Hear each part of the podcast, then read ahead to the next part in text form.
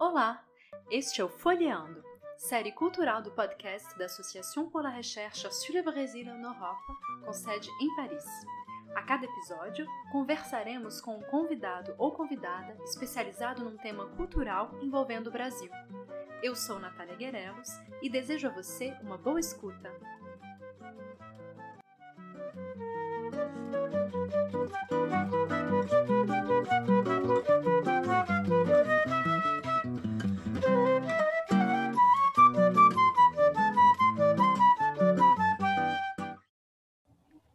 Olá, queridos ouvintes, sejam bem-vindos. Eu sou Aline Delorto e hoje eu tenho o prazer de conversar com um dos meus antigos professores de graduação, o Leonardo Pereira, lá da PUC do Rio. Bem-vindo, Léo. Obrigado. É, agradeço a você, Aline, e ao podcast Folheando. É, o Leonardo é professor de História Contemporânea da PUC do Rio de Janeiro e hoje ele está com a gente para conversar é, sobre um tema muito interessante, é, do qual ele tratou no último livro dele, que são os clubes de dança é, do trabalhador, dos trabalhadores do Rio de Janeiro entre as décadas finais do século XIX e até os anos 30 do século XX.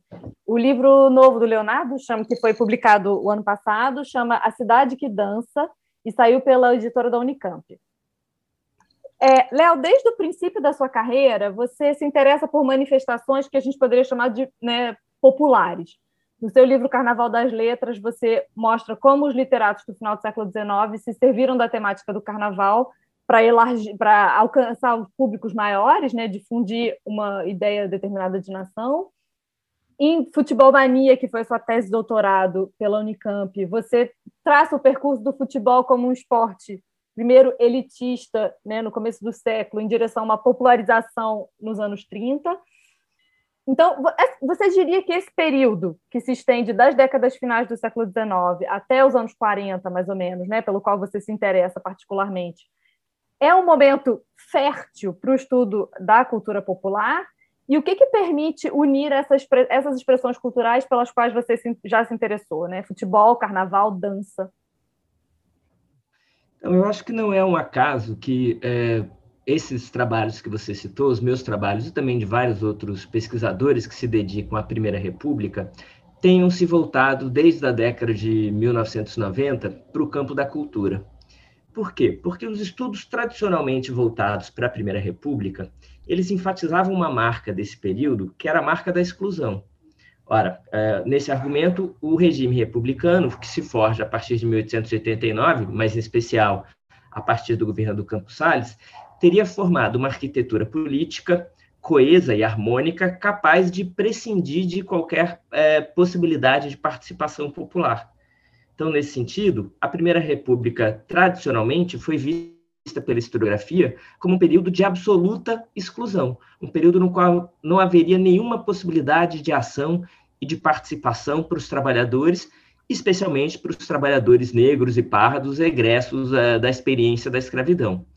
A gente tinha assim um quadro na historiografia que é, fazia da Primeira República como um fosso, a separar dois momentos nos quais a historiografia buscava crescentemente entender a agência dos trabalhadores.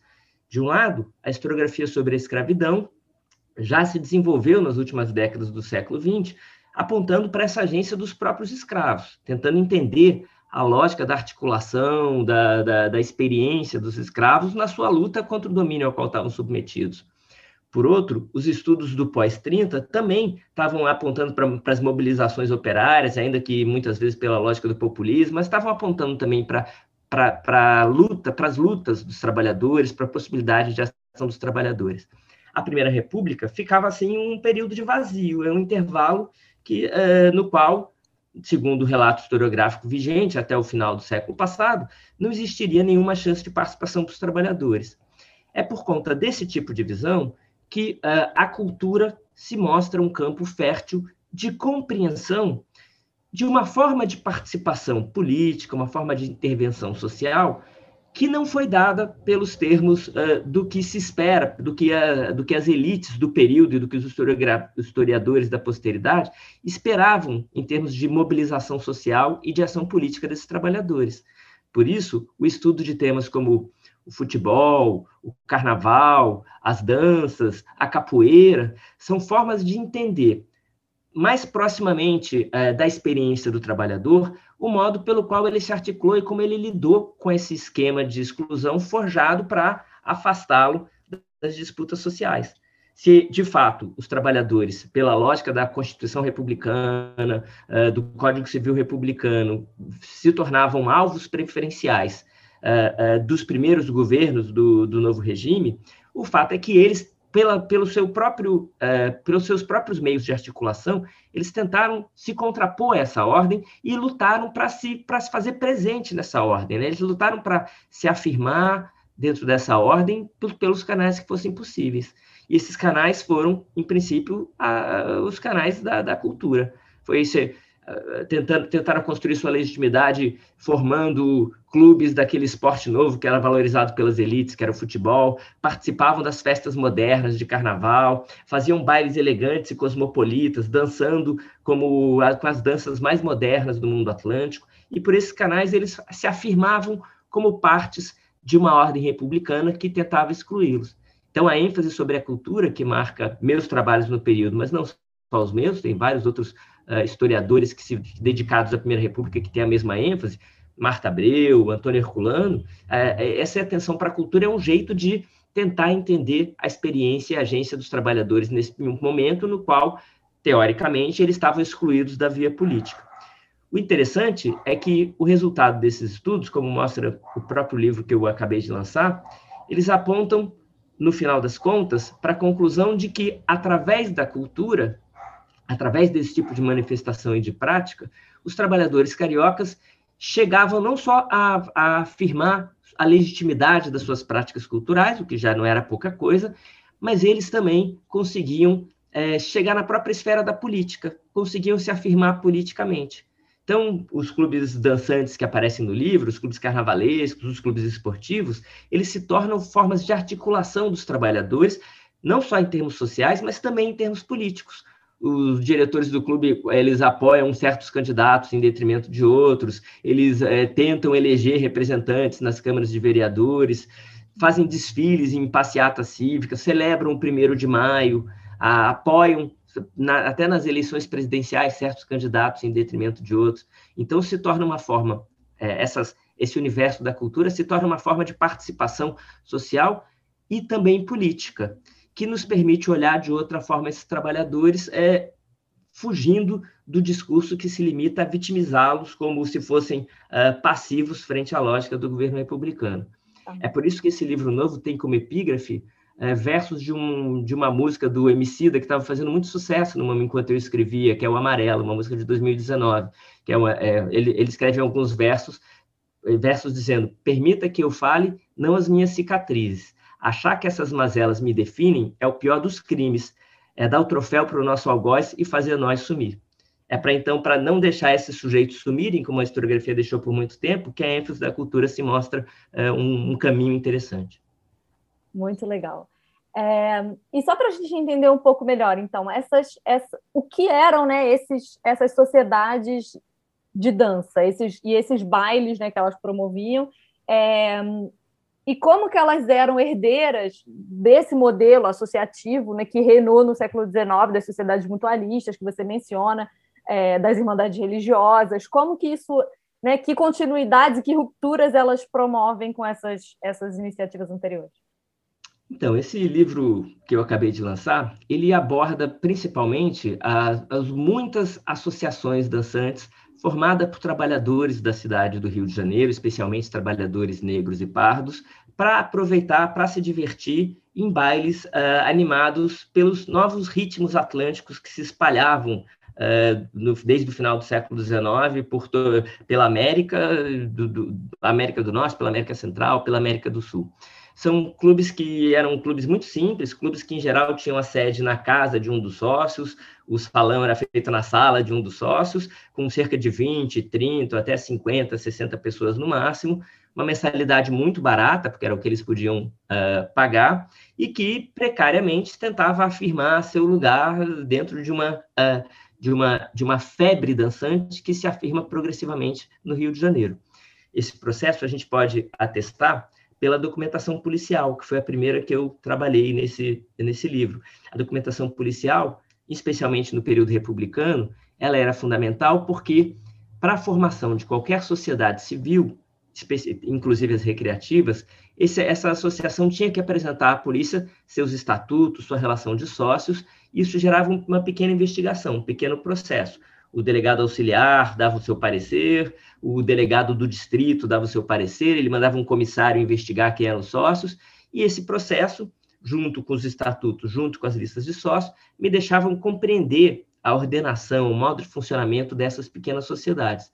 E ao, com o passar do tempo, do final do século XIX para o começo do século XX, elas foram crescendo em número enormemente. Né? A cada ano se multiplicavam novas associações, se no início eram 30, 40, 50, chega um momento que a gente conta elas às centenas em todos os bairros da cidade, especialmente aqueles habitados por trabalhadores. Então, o, o, o objeto do livro acaba sendo esses muitos clubes dançantes que se divertem ao som dos machiches, uh, dos tangos, do, do foxtrot, de toda uma musicalidade que tinha uma forte marca cosmopolita, eram músicas que não estavam ainda associadas a certas nacionalidades, como vai acontecer a partir da década de 30, né, quando o tango vira argentino, o samba vira brasileiro, mas, são, mas é uma musicalidade que tem em comum uma forte marca sincopada, uma musicalidade capaz de harmonizar as tradições musicais europeias com a ênfase percussional, com a ênfase rítmica que marcava as tradições musicais de, de origem africana. Então, foi é, nesse movimento que os sócios desses clubes eles conseguiam constituir um espaço de legitimidade para o seu próprio lazer, ao mesmo tempo que se colocavam como participantes uh, da modernidade, do que, do que se valorizava como o que tinha de mais moderno na cultura transnacional naquele período. Eles conseguiam construir seu espaço de legitimidade. Fizeram isso a partir de tradições associativas que já eram anteriores a eles, e às vezes nem eram apenas deles. Por um lado, você citou o caso das, das irmandades religiosas, das associações religiosas e das associações mutualistas, que de fato eram prática frequente entre os trabalhadores cariocas desde, desde o tempo do Império. Mas, além disso, o modelo dessas sociedades dançantes formadas no, no, no, no, final do século XIX era também o das sociedades elegantes, o das grandes sociedades carnavalescas, que eram sociedades de elite, com uma mensalidade muito alta, restrita a parcelas muito exclusivas da sociedade, mas que, por serem valorizadas, acabam também servindo de modelo para a criação dessas novas sociedades. É como se fosse o primo pobre. Ela tenta reproduzir o modelo, com isso, ela garante a sua legitimidade, porque a polícia não vai me fechar se eu estou fazendo igual os fenianos, os democráticos e as outras grandes sociedades. Eu estou fazendo a mesma coisa que eles. Estou construindo minha legitimidade. Mas ele adapta aquele modelo às suas próprias tradições, aos seus próprios costumes recreativos. Então, é na junção entre essas tradições associativas anterior, que guardam uma lógica mutualista, que guardam uma lógica paternalista também, né, no sentido de que nesses clubes, era, era, eles eram clubes formados por trabalhadores, mas muito frequentemente eles escolhiam para diretores alguns comerciantes ricos do bairro, que ajudavam a financiar as atividades, que, que ajudavam a proteger as atividades dele da polícia, né, se colocavam do lado deles. Então, existe uma lógica paternalista na organização desses clubes, que não é de todo diferente da lógica adotada pelos escravos, pelos escravizados durante eh, o século XIX. Né? A, a historiografia sobre a escravidão já mostrou longamente como essa lógica do paternalismo foi importante para a própria luta dos escravizados contra a sua sujeição. E, de alguma maneira, essa lógica do paternalismo se faz também presente nas sociedades. Então, voltando à sua pergunta, a forma que elas assumem é uma junção das tensões entre a tentativa de, de reproduzir um modelo valorizado de associativismo, que era moderno, que era cosmopolita, e que eles estavam tentando dialogar com os padrões da, da, da, do associativismo das elites cariocas, com à tentativa de adaptá-lo aos padrões e às lógicas que já eram próprias aos trabalhadores negros e pardos da cidade desde o século XIX. É, então, você falou sobre né, o fato de que essas sociedades é, é explicitam e integram é, luta, a luta de classes, né, as questões do, dos trabalhadores, é, e que tem até uma certa atuação política. Mas elas expressam também, e a gente vê isso consultando o seu livro, é, outras formas né, de tensões sociais ligadas à, à, questão racial, ligada à questão do gênero também. É, você pode explicar um, um pouco para a gente como que elas são é, é, atravessadas, né, essas, essas associações, atravessadas por essas questões? Isso foi uma das descobertas mais interessantes do trabalho, né? porque, de início, a minha, a, a, minha intenção era, de fato, entender de que maneira esses trabalhadores fizeram das suas associações recreativas o meio de, de participação social, de participação política. Mas, à medida que eu investigava o fenômeno, ficava claro algo que, que se colocava como um enigma a princípio, que é o fato de que, numa mesma região, se formava não um clube onde todos os trabalhadores eh, da, daquele, daquele bairro, daquela rua participavam, mas, pelo contrário, se formavam várias associações diferentes, diferentes e muitas vezes rivais entre si. E aos poucos eu fui compreendendo que esse fenômeno não era casual, era um fenômeno muito marcante. Você tem, por exemplo, alguns cortiços que serviam de sede a cinco ou seis associações dentro de um mesmo cortiço. Por que, que eles não se juntavam, né? E aos poucos eu fui entendendo que o fato de dessa proliferação de clubes tinha a ver também com disputas internas ao universo dos trabalhadores da cidade, disputas de várias naturezas a começar pelas, pelas próprias disputas raciais. Eu vou citar aqui o caso do, de Bangu, que era um bairro relativamente novo, forjado em, forno, em torno da fábrica de tecidos ali instalada no final do século XIX. Ora, Bangu foi um dos primeiros bairros a, a assistir essa proliferação de clubes. E o primeiro desses clubes se chamava sintomaticamente Flor da Lira.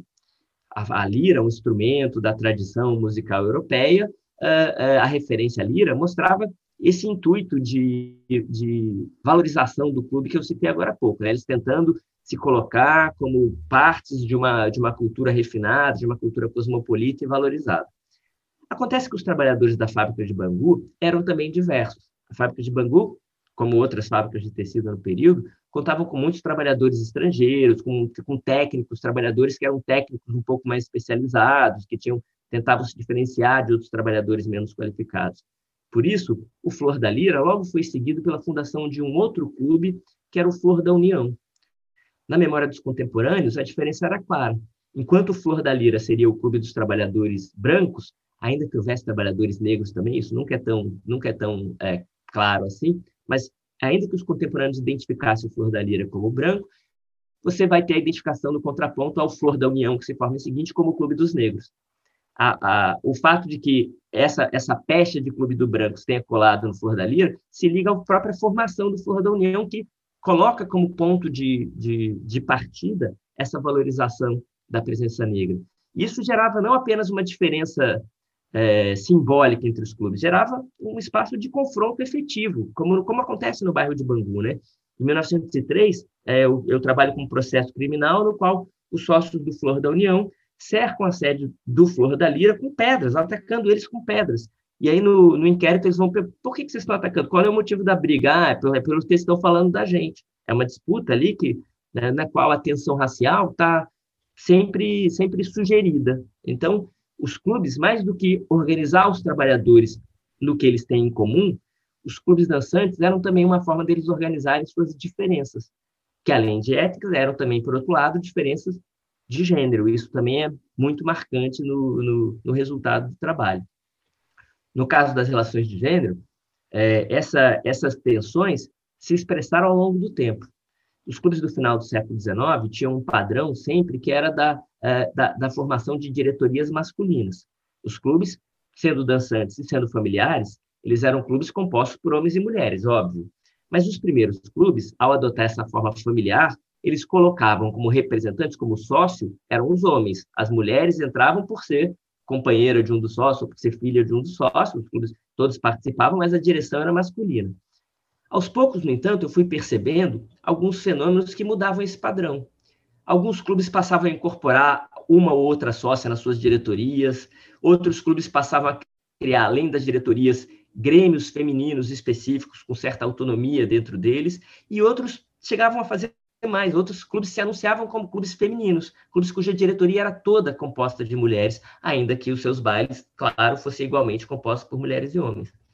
O que esses é, casos deixam claro é que existia, existiam tensões de gênero dentro do universo dos trabalhadores da cidade que os clubes dançantes, os clubes recreativos de uma maneira mais geral, ajudam a organizar. Os clubes se tornam assim um espaço de disputa, disputa para fora, mas também disputa para dentro, né? De organização, de, de legitimação dos papéis sociais de homens, de mulheres, de negros, de brancos, uh, fazendo com que se crie, com que esse, com que essa lógica do associativismo dançante carnavalesco criasse um código comum compartilhado por aqueles trabalhadores através dos quais eles organizavam suas redes de solidariedade e diferença. Legal. Então, esses, esses clubes né, tinham uma certa profundidade temporal que liga que os liga aos fenômenos associativos anteriores e que né, cria uma.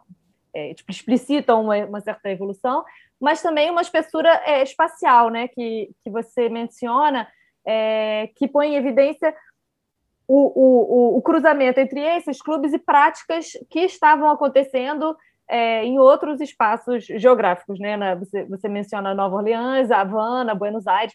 Você, pode explicar um pouquinho para a gente como que esse, esse, esse fenômeno no Rio de Janeiro se situa num quadro mais amplo? Claro, é totalmente. Esse é um fenômeno. O livro que, que, eu, que eu trabalhei esses clubes é um livro centrado na cidade do Rio de Janeiro. Acontece que para entender esse fenômeno, é impossível a gente se restringir ao espaço geográfico da cidade do Rio de Janeiro, porque os fluxos culturais que formam esse processo, eles são transnacionais na, na sua essência, né? Você tá, a gente está lidando com, com ritmos, com modismos, com formas de, de dançar que não eram próprias somente ao Rio de Janeiro, que pelo contrário, elas se afirmavam, elas construíam a sua legitimidade pelo seu caráter cosmopolita, pelo seu caráter transnacional. Então chegavam as grandes novidades, o que estava sendo dançado no sul dos Estados Unidos, estava sendo dançado no Caribe, eram as mesmas danças que estavam em Buenos Aires, que estavam uh, no Rio de Janeiro, que estavam em Salvador. Então esse, esse, a, a própria construção da legitimidade desses clubes passa por esse fenômeno da criação de uma musicalidade diaspórica. E por que, que ela é tão importante para esses clubes? Olha, porque eles são, é, como eu disse, eles eram formados primordialmente por trabalhadores negros e pardos, cujas tradições musicais passam a, a se fazer presentes nos novos ritmos gestados como fruto desse encontro, dessas trocas culturais do mundo atlântico.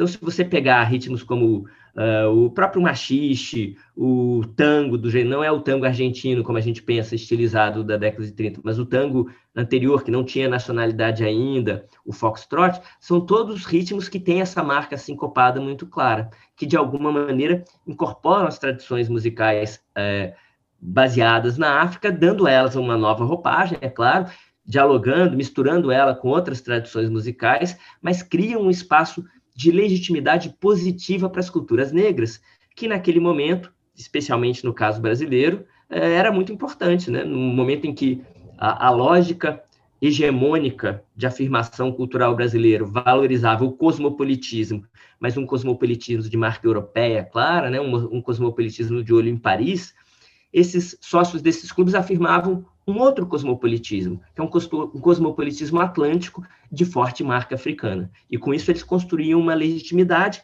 que não podia ser negada, por um lado, pelas elites que estavam valorizando as relações cosmopolitas, mas que também garantia que eles é, continuassem a praticar, ainda que não do mesmo jeito, mas continuassem a praticar suas formas de dança, suas formas de música, transformadas no contato com outros fluxos culturais. Muito legal, Léo. Olha, a gente no, no final das, das entrevistas a gente costuma pedir aos nossos convidados para indicarem uma leitura para os ouvintes, mas hoje, com a sua permissão, eu vou me encarregar de indicar a leitura do seu livro, é, A Cidade que Dança, é, para todos os nossos ouvintes, porque não tem jeito melhor de conhecer esse assunto do que lendo você. É, eu queria então te agradecer pela, pela sua participação. Foi um prazer receber agradeço, você. É um, é um, prazer conversar com você, é um prazer conversar sobre o livro uh, e podem contar comigo sempre que precisarem. Muito obrigada, Léo. Obrigada, queridos ouvintes. Até a próxima.